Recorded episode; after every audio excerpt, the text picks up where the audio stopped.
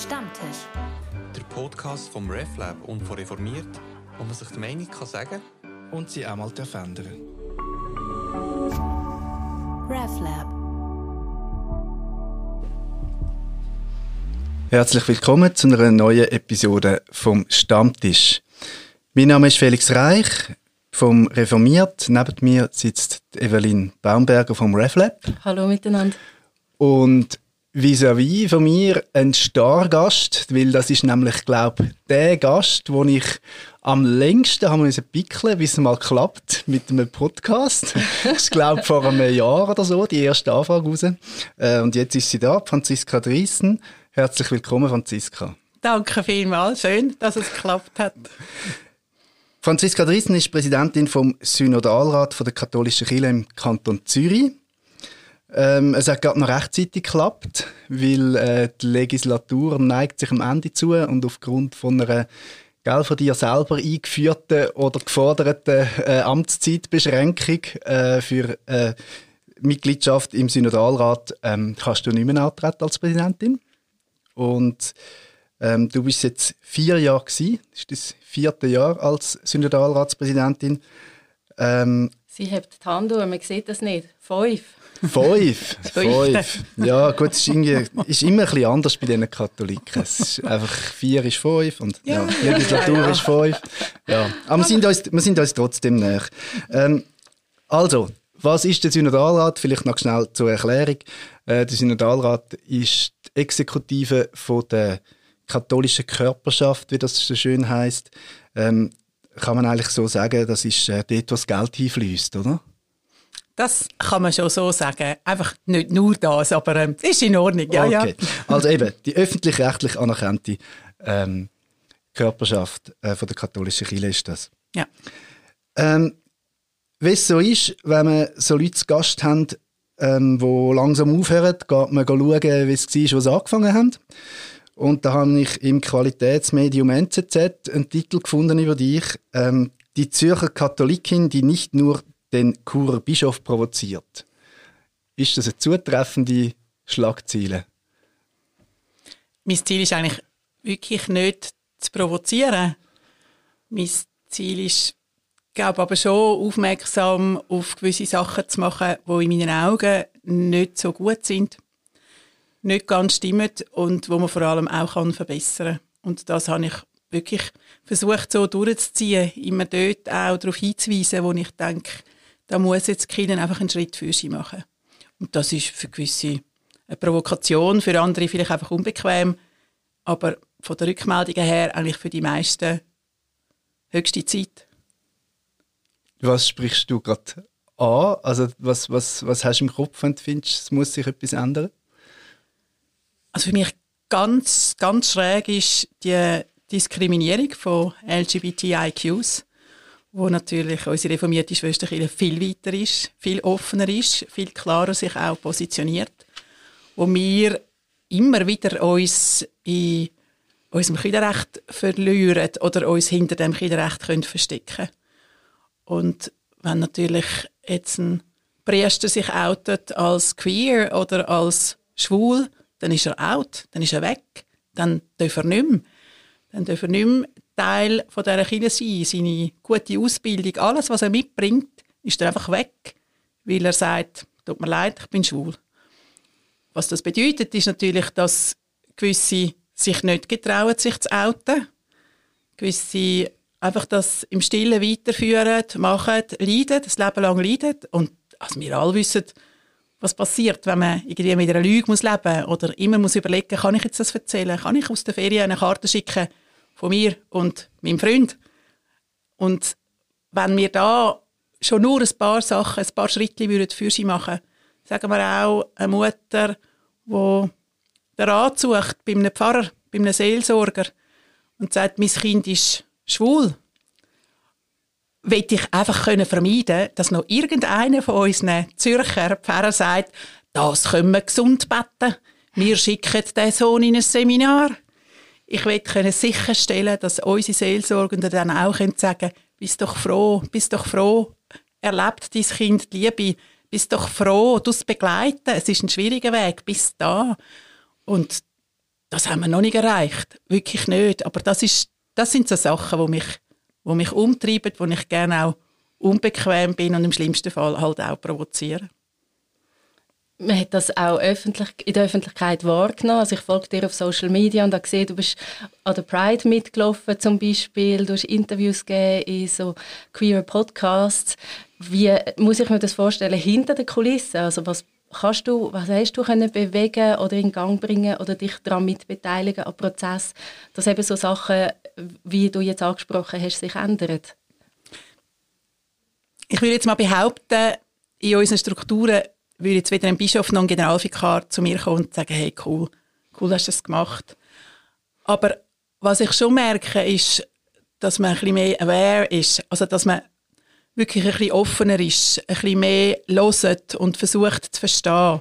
Das ist das, was ich wahrnehme. Vielleicht, ja, will ich das einfach gerne und habe das Gefühl, es sei so, aber ich, ich glaube, es ist schon ein bisschen etwas gegangen. In diesen viereinhalb Jahren jetzt, glaube ich, ähm, man ist ein bisschen mehr auch aufmerksam geworden, wo man vielleicht muss vorsichtig sein in der Kommunikation oder wo man klar muss Stellung beziehen und das hat es ja zum Glück auch schon gegeben. Ja. Aber das ist ja genau der Punkt. Ähm, hast du wirklich das Gefühl, es, es passiert etwas, bewegt sich etwas, also, also in der Hierarchie, im, im Klerus, also im, im Kirchenrecht, dort, wo sie eigentlich zählt, ähm, auf das hast du ja bedingt Einfluss. Ähm, oder ist die Aufmerksamkeit einfach in dem Sinn, eben, du hast gesagt, Kommunikation. Also ich habe so ein bisschen das Gefühl, ähm, das kann ich jetzt einfach sagen von außen, ähm, es ist die Aufmerksamkeit erschöpft sich dann ein bisschen in dem, dass man weiß, was man vielleicht nicht mehr so sagen darf.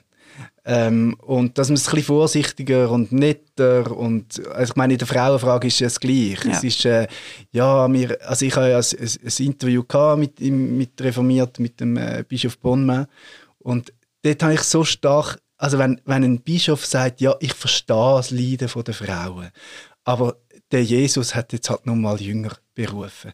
Ich meine, da gehe ich sogar als Reformierter die Wände auf. Hm. Also ich meine, das, oder? Und es ist so genau das, so, ich verstehe euer Lied, aber andere können es halt gleich nicht. Und ja, also was, ich denke, du bist halt so Wände auf und was mir eben mich beeindruckt, ist, dass immer da dabei bleiben. Also ich bewundere wirklich alle Katholikinnen wie dich, dass die die Kirche offensichtlich doch noch so gern haben, dass sie dabei bleiben. Mhm. Und woher kommt eigentlich das gern haben?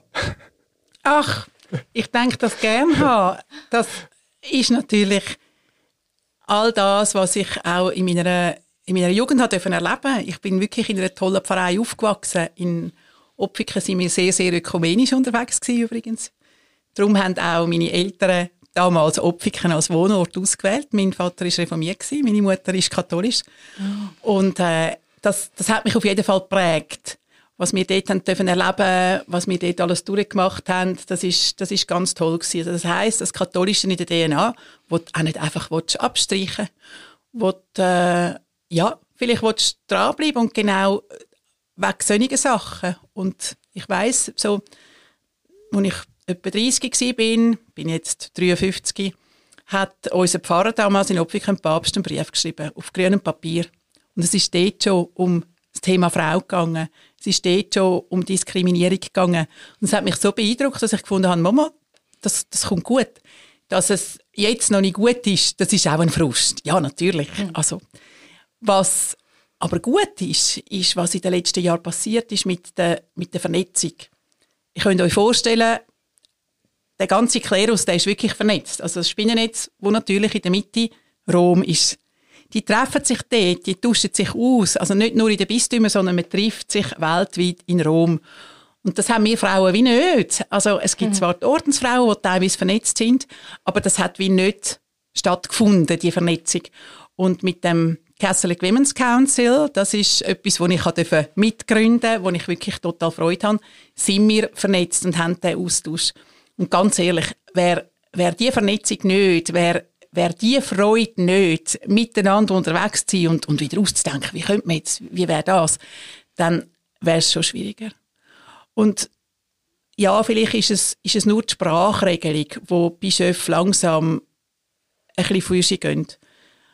Aber was rundherum passiert. Also, als ich das erste Mal ähm, dann in meiner Position als Synodalratspräsident, ich bin vorher schon an diesen Gottesdiensten gewesen, an von der Pride. Als ich das erste Mal gegangen bin, ist das irgendwo auch erschienen in der Presse, dass ich gegangen. Und dann ist eine ziemlich ältere Frau ist auf mich zugekommen, dann dort vor der Kille und hat gesagt, dank dir bin ich heute gekommen und ich habe einen regenbogenfarbigen Schal angelegt. Es weiß niemand von mir, dass ich lesbisch bin. Es weiß es niemand. Aber dann habe ich gedacht, als ich in den Zug eingestiegen bin, und ich ziehe jetzt den Schal an. Und wenn mich jemand fragt, dann sage ich, ich gehe am Pride-Gottesdienst. Und das ist für mich so gewesen, wow, es ist so unter die Haut. Und wenn es nur jemand ist, wenn es nur jemand ist, wo du das Mut fasst und sagt, jetzt erst recht, dann sind wir unserem Anliegen natürlich einen ganz, einen ganz grossen Schritt näher. Weil es geht nur so, es geht nur so. Ich, es kann nicht sein, dass, dass ich jetzt als verheiratete Heterofrau die ganze Zeit immer sage, wir müssen, wir müssen, wir müssen, sondern es müssen wie alle. Und wenn das passiert, dann sind wir dieser Sache ein Schritt näher. Dass Rom sich noch lange kann hinter ihrem Kirchenrecht verstecken, glaube ich nicht. Also wir sehen die jüngsten Austrittszahlen wieder oder einfach die jüngsten Zahlen, wie viele katholische Leute wir noch haben. In Deutschland Erzbistum Köln treten sie Jahren aus. Sie haben monatelange Wartefristen, dass sie können austreten können, weil sie dort auf die Gemeinde gehen Also die stehen an, dass sie endlich rauskommen. Wenn man das sieht, dann muss man einfach sagen, ja, pff, was, was wollen ihr denn? Wollen ihr dann wirklich ein kleines, elitäres Klüppli sein, das sich selber noch feiert? Oder wollen wir wirklich das, was uns das Evangelium zeigt? Ein Kirche für die Menschen? Was machen die Austrittszahlen mit dir? Ich stelle mir wie vor, auf der einen Seite erhöht das den Druck, hast du jetzt gerade gesagt, auf der anderen Seite willst du auch nicht, dass die Leute aus deiner Kirche austreten. Was geht da in dir vor? Ich glaube, es ist weniger der Gedanke, die treten jetzt aus, das heißt für uns, wie wir ja zuständig sind für die Finanzen, es gibt weniger Kirchensteuern, wir können weniger anbieten, sondern der Wunsch nach nach Spiritualität ist ja trotzdem noch da. Und das glaube ich auch bei den Jungen. Also ich sehe das bei meinen drei Kindern. Der, der Wunsch ist trotzdem da, irgendetwas ähm, zu erleben, irgendetwas zu spüren, zu fühlen.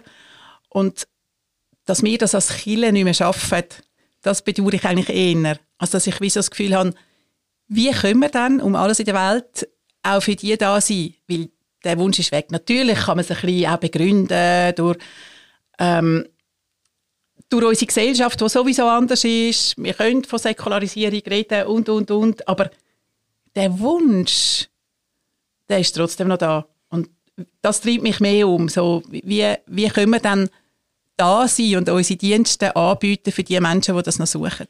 Also das heißt aber, das sind dann die Austritte aus Gleichgültigkeit quasi und weniger aus Protest, oder? Das sind ja die Austritte, die die Reformierten genauso ja. betreffen, oder?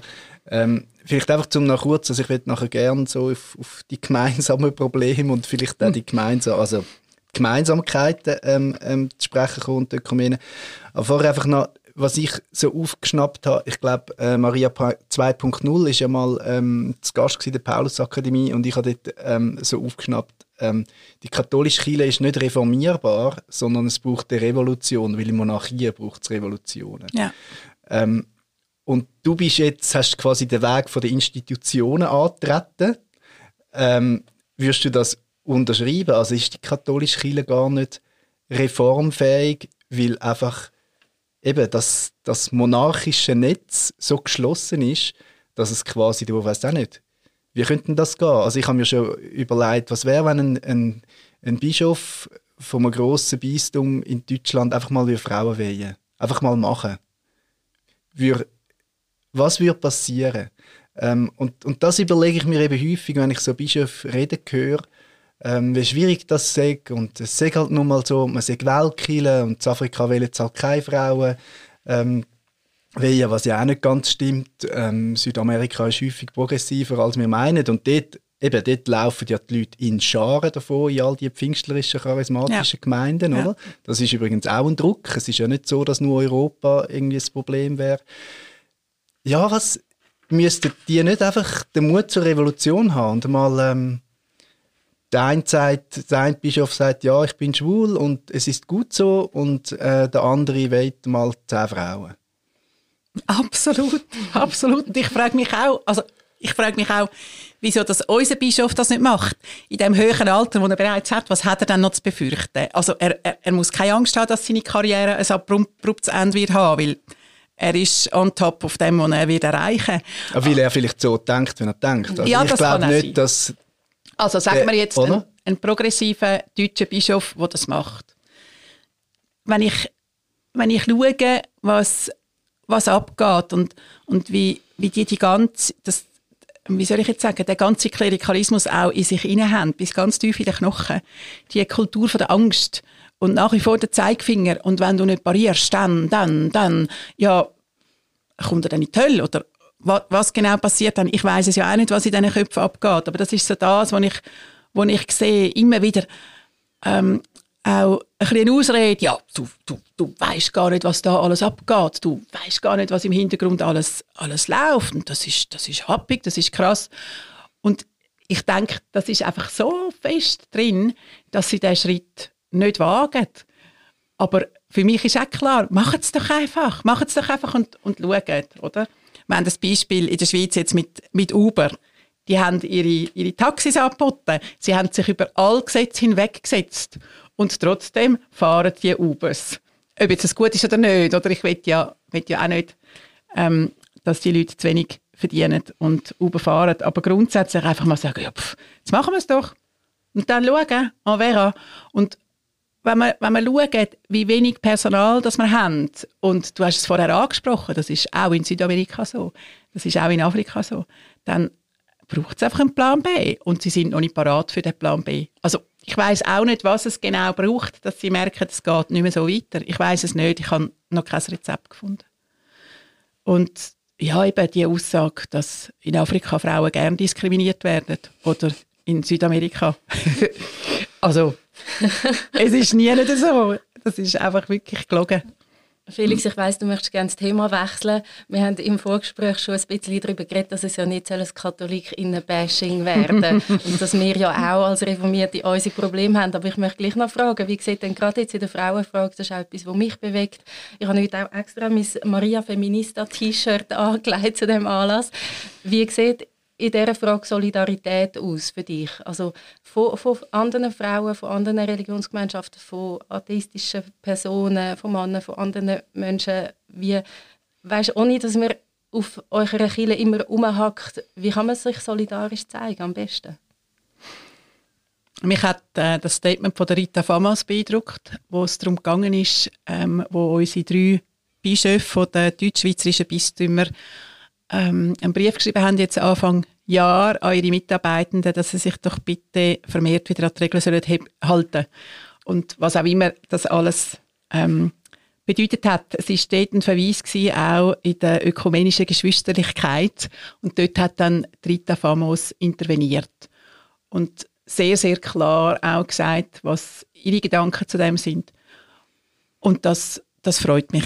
Das freut mich, wenn jetzt von reformierter Seite eben genau das kommt, die Solidarität, das, das Mittragen, wo man merkt, okay, ähm, wir haben da Alice, wir haben wirklich Leute, die für uns da sind, auch und anstehen. Dann, ähm, was ich was ich wirklich denke, jetzt auch im Ökumenischen, die Frauenbünde, das funktioniert ein bisschen zu wenig. Also wir könnten uns da besser austauschen und natürlich könnten uns die reformierten Frauen auch ein bisschen stärken und uns ein bisschen zeigen, wie sie das machen. Warum funktioniert das zu wenig? Ach,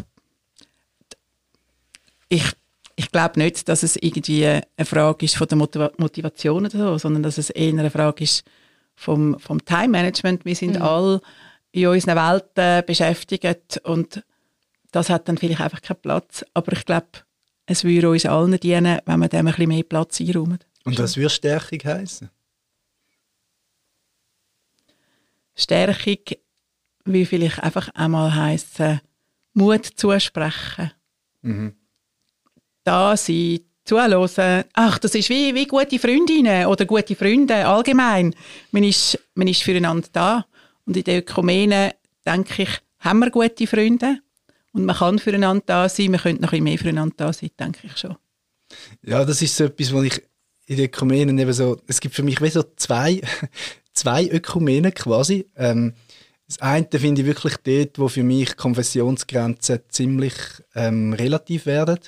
Ähm, wo ich das Gefühl habe, wir haben in beiden Kirchen ähnliche Flügel. Wir haben konservative Flügel, wir haben liberale, wir haben ähm, fromme, weniger fromme. Ähm, man kann übrigens auch liberal und fromm sein. Ähm, ja. unbedingt. Gut, mhm. äh, genau, muss vielleicht so den Anspruch auf das Wort fromm wieder mal anmelden. Ja. Ähm, also da habe ich das Gefühl, sind wir eigentlich sehr ähnlich unterwegs und ähm, ja, haben, eben, das ist ja, wir hatten mal äh, den Frühenrig, was unter dem früheren Bischof mal sehr ein hämisches E-Mail bekommen ähm, im Stil von, wenn, wenn der Herr Hunder einen Hirtenbrief verschickt zu Homosexualität, kommen die meisten Applaus aus meiner Kirche ähm, von gewissen Kreisen. Oder? Also das ist, ähm, wo ich das mal äh, eine Kolumne darüber geschrieben habe. Ähm, und das ist wahrscheinlich tatsächlich so. Also wir haben die, das Spektrum ja auch. Und darum ähm, ja, fühle ich mich im Glauben Katholikinnen und Katholiken, wenn es in gewissen Spektren also mindestens so näher. Also ich glaube, das sind wirklich wie unterschiedliche Beheimatungen oder unterschiedliche Dialekte vielleicht oder so, ähm, wo, dann, wo dann halt spielen. Ähm, und dann das andere ist aber so die Amtsökumene oder die offizielle Ökumene, wo ich manchmal, ich weiß nicht, wie du das erlebst, aber wo ich manchmal als sehr schwerfällig erlebe. Also, wo es in eine Verdopplung hineingeht, wo ich in einem ökumenischen Gottesdienst bin und das Gefühl habe, da hat man jetzt mega darauf schauen, dass beide gleich viel Redezeit haben und dass immer zwei ähm, die vorne stehen, dass man ja, und wenn es ein Podium gibt, braucht es zwei Moderatorinnen oder zwei Moderatoren. Also, dass das einfach so eine Parallelität gibt, statt dass man sagt, hey, wir leben in einem säkularisierten, religiös pluralen Kanton Zürich, wo wir, glaube ich, noch knapp Mehrheit haben zusammen, oder? Nicht mehr. Nicht mehr, auch nicht mehr, genau. Nicht mehr noch Mehrheit. Also wir sind eigentlich zusammen eine Minderheit, oder? Und da müssen wir sich sagen, hey, ähm, da kann doch auch eine Katholikin beten. Ich gehe ja davon aus, dass sie den gleichen Christus meint, oder? Also, ich weiß nicht, das, das ist so etwas, was mich äh, häufig so ein bisschen ärgert, wenn es einfach so eine Verdopplung ist und dann werden nämlich die Unterschiede zeigt man quasi auf der Bühne ausgestellt, statt dass man sagt, hey, wir sind einfach Christinnen und Christen und fertig. Oder ist das naiv? Nein, überhaupt nicht. Ich, ich sehe es wie du. Ähm, dass man viel, viel zu fest auch sich in Formalitäten verliert und da dabei vergisst, dass man gemeinsam auf dem Weg ist. Ist es nicht so, dass es auch dort vor allem halt um die einzelnen Personen geht. Und wenn jetzt wirklich auf die Pfarreiebene gehst, dort, wo es funktioniert, dann merkst du das nicht. Das, das geht miteinander einher. Oder, also für mich ein Paradebeispiel ist, äh, ähm, ist die Flughafenkille. Was was ich dort erlebe, was, was dort geht und wie sie in den Ökumenen unterwegs sind. Und es geht ja sehr wohl nicht nur einfach um Soziales oder da für irgendwelche Menschen am Flughafen, sondern es ist wirklich eine Seelsorge. Und es funktioniert, die machen das. Und es ist einfach ein tolles Team. Und irgendwie haben die sich gefunden. Und dort gibt es keine Absprache mehr, ja, wer darf jetzt und wer macht jetzt da, sondern sie sind einfach miteinander unterwegs. Und ich glaube, das ist es vor allem, oder? Wenn man, wenn man auch den Mut hat, miteinander unterwegs zu sein, das auszudiskutieren, wo einem vielleicht noch trennt, dann sind wir dem Ziel schon ein bisschen näher. Was ich feststelle, ist so bei uns halt in der, in der Ökumene, sagen wir jetzt auf der Ebene Kirchenrat und Synodalrat, der Synodalrat und auch der Generalvikar, die werden extrem oft eingeladen, sagen wir zu Ordinationsfeiern, einfach so zu verschiedenen Feiern, wo Katholiken das weniger machen bei den Reformierten, weil es natürlich ums ganze Bistum geht. Oder es sind sieben Kantone, es ist Chur, wo einlädt. Und äh, wenn jetzt irgendeine Beerdigung ist von einem ehemaligen Bischof, dann wird der Kinderratspräsident noch eingeladen. Aber äh, für eine Ordinationsfeier, wo dann vielleicht in der Schweiz stattfindet oder so, nicht. Und dort denke ich, schon nur das oder das gemeinsame Feiern, das gemeinsam auf den Weg gehen, dass das auch von unserer Seite ein bisschen mehr kommt, das wäre schön. Also wie oft habe ich dürfen im Grossmünster dabei sein oder auch äh, Fürbitte beten. Und das, das ist schön und das ist dann wirklich nicht, ich glaube wirklich nicht, dass das fürs Protokoll ist. Mhm. Das ist wie so ähm, etwas anderes und dann funktioniert es. Also ich glaube, das Glas, wenn das Glas halb voll siehst, dann ist es, ist es ganz in Ordnung. Und wenn du es halb leer sehen dann ja, hat es dort definitiv Verbesserungspotenzial. Und ich habe schon bei unserem ersten Interview habe ich gesagt, bei uns kommt natürlich noch erschwerend dazu, dass wir viel unterdessen viele Priester haben, die aus dem Ausland kommen, die zuerst mal ein Briefing brauchen, wie unser System sowieso geht, wie die Finanzierung geht und dass sie nicht einfach können Ausgaben tätigen und wir zahlen es dann für sie, sondern sie müssen rechtfertigen, für was es wollen, sie müssen ein Budget erstellen, haben noch nie ein Budget erstellt, also wir müssen ihnen dabei helfen. Und so auch bei den Ökumenen, also die haben das gar nicht gekannt. Und dann, dann gewusst, dass die Reformierten auch Kirche sind? Ich glaube, die wissen es teilweise jetzt. Nein, ich bin böse. ja, aber das, das ist etwas. Und dass die Ökumene auch noch weitergeht. Sagen wir jetzt in Schwammendingen, wo es dann die serbisch-orthodoxe Kirche hat, wo es eben noch weitergeht als einfach nur reformiert-katholisch, wo das Zusammenspiel noch viel grösser ist. Mit denen ist es aber ein bisschen einfacher, oder? Also mit den Orthodoxen haben ja die, die äh, katholischen Priester, dann haben es einfacher, oder? Da, gibt's eher, da weiss man, wie Kirche funktioniert und mit wem reden und so.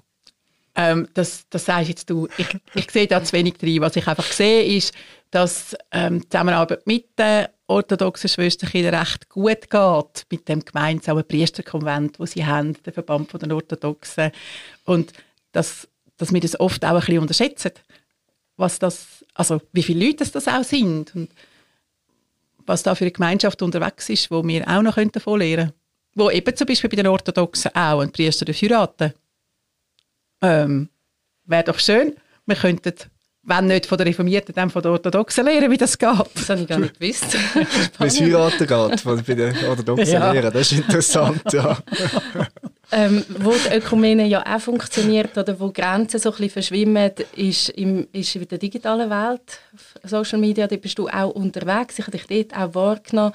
Was spielt das für dich für eine Rolle? Oder warum hast du dich, ich nehme da bei vielen Leuten einen gewissen Widerstand war. Man muss sich da ja etwas einschaffen, reindenken. Ist dir das Ring gefallen? Und warum ist das wichtig für dich?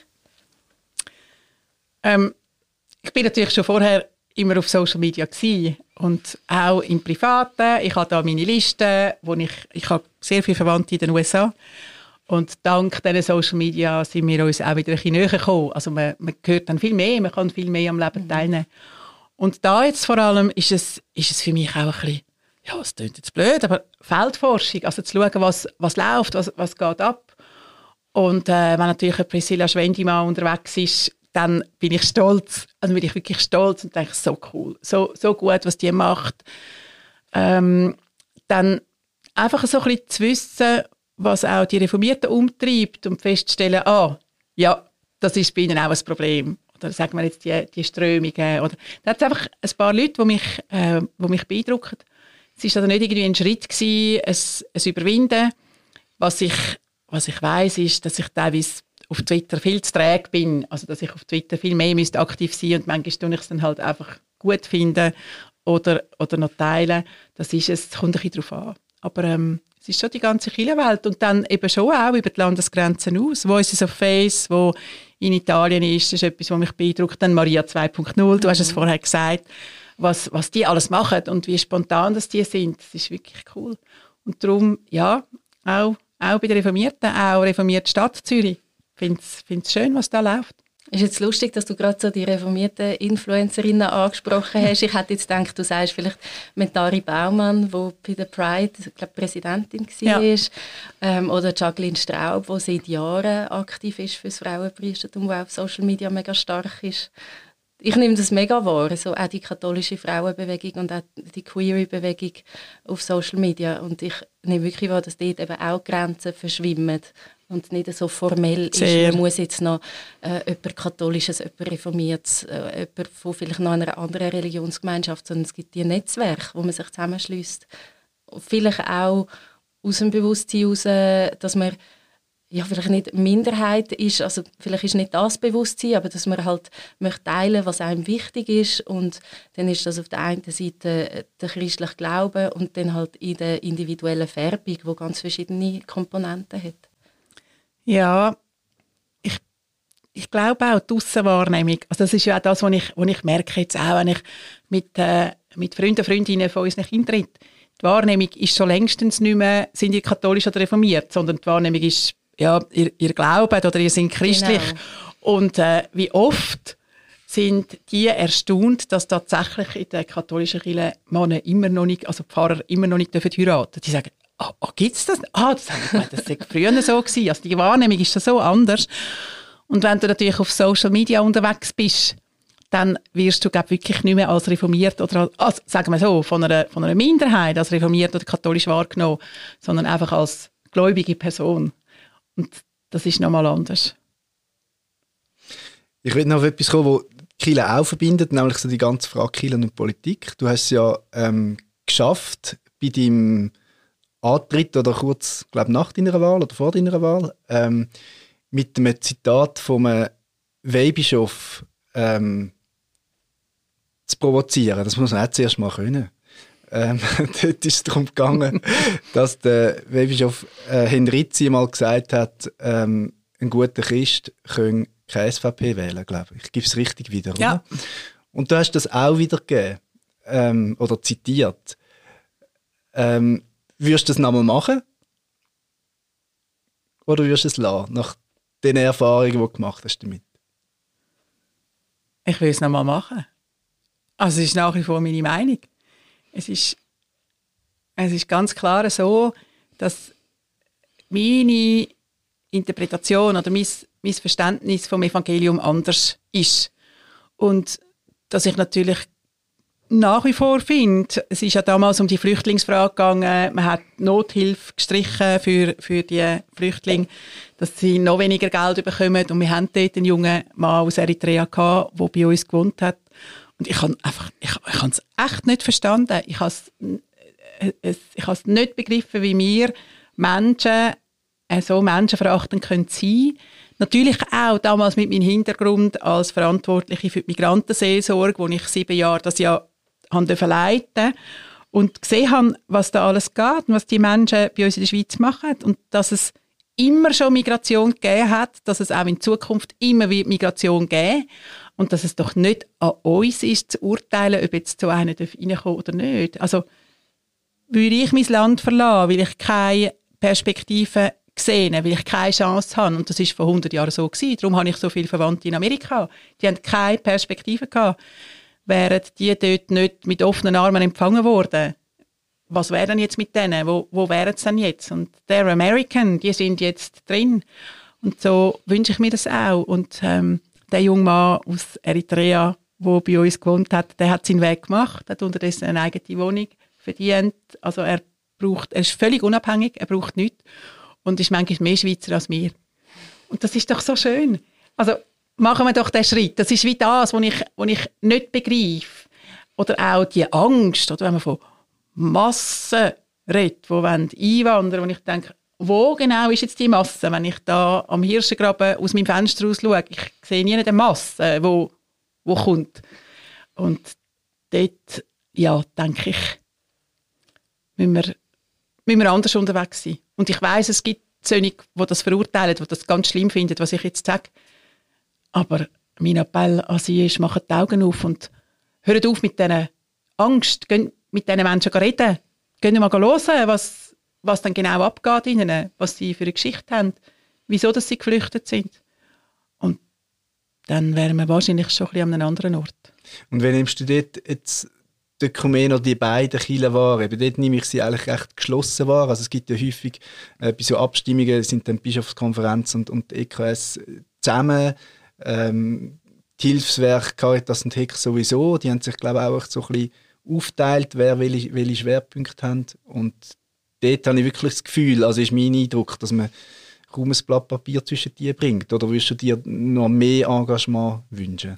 Nein, ich, ich glaube, nein, ich kann mir nicht mehr Engagement wünschen. Ich finde es eigentlich total schön, dass man dann genau in diesen Fragen ähm, können, können zusammenstehen und zusammen unterwegs sein. Was ich natürlich bedauere, ist, wenn es irgendwie heisst, die linke Kille. es ist nicht link. Es ist sozial, es ist menschlich. Wir sind, wir sind da und haben, haben ja das in uns, dass wir auch wollen, für die Menschen da sind. Und bei uns in der Kirchenordnung steht, wir sollen kirchliches Leben ermöglichen. Und das ist ein Teil davon, wo ich denke, so können wir es ermöglichen. Wir können, wir können für die Menschen da sein, für, für die, die es wirklich schwierig haben. Und wenn wir das gemeinsam machen können, also das ist jetzt ein Punkt, den du ansprichst, Felix, aber wenn wir das gemeinsam machen können, sind wir schon sehr gut unterwegs, ja. Apropos links, bist du eigentlich noch Mitglied von der Partei Die Mitte? Ich bin auch Mitglied von der Partei Die Mitte, aber ähm, ich will jetzt mal sagen, man kann mich als passiv bis extrem passiv Mitglied bezeichnen, weil ich habe einfach auch keine Zeit, mich, also ich bin ja in der Ortsgemeinde tätig gewesen, ich habe einfach auch keine Zeit, mich dort zu engagieren. Also ich tue es ein bisschen von der Ferne beobachten.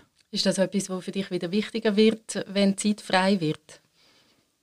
Ui, das musst du mich in einem halben Jahr noch mal fragen. ähm, ich ich kann es noch nicht sagen. Ich, ich weiß es nicht. Ich weiß einfach, ich ziehe jetzt das durch, bis ich Ende Juni dann meine Amtszeit beendet habe. Und äh, ich habe mir wirklich vorgenommen, ich will nicht ausplempern. Ich will es einfach wirklich durchziehen bis zum letzten Tag und dann durchlüften und schauen, was kommt. Ja. Ich finde es schon noch spannend, dir zuzuhören. Auch die politischen Aussagen, die du machst, sie sind jetzt, sie sind jetzt nicht super kontrovers, aber für jemanden in deiner Position gleich braucht dich das manchmal Mut oder hast du das Gefühl, du sagst gewisse Sachen nicht, ähm, weil du die Synodalratspräsidentin bist?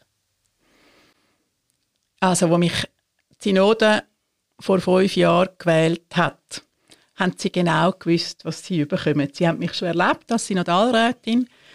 Mm, ich habe nie ein Blatt vor das Maul genommen und habe das Gefühl gehabt, wenn sie mich so wählen, dann ist es in Ordnung. Und wenn sie jemand anders wählen, dann hat das seine Gründe. Und sie haben mich gewählt und nach einem Jahr dann hat es eine Wiederwahl gebraucht, weil ich bin nicht bei der gewöhnlichen Amtstour gewählt wurde und die Wiederwahl habe ich auch mit einem Top-Ergebnis wieder geschafft. Also habe ich wie auch die Absicherung von unserem Parlament. Sie wissen genau, wer sie, wer sie wählen. Und äh, das ist mein grosses Glück, dass ich da dann wirklich das Gefühl habe, ich muss mich, muss mich nicht verstellen. Ich passe dann auf, wenn es verletzend würde oder wenn ich jetzt irgendwie eine Person an den Pranger sollte stellen. Das wollte ich eigentlich vermeiden, das wollte ich wirklich vermeiden. Aber ähm, ich denke, ich gebe einfach Vollgas und, und sage das. Ähm, was gewisses erwartet man auch von mir. Danke vielmals, dass du bei uns warst. ähm, dann wünsche ich mir einen guten Schlussspurt und dann gutes Durchlüften. Danke vielmals. Euch auch weiterhin alles, alles Gute. Ich höre es immer sehr, sehr gern. Macht weiter so. Danke.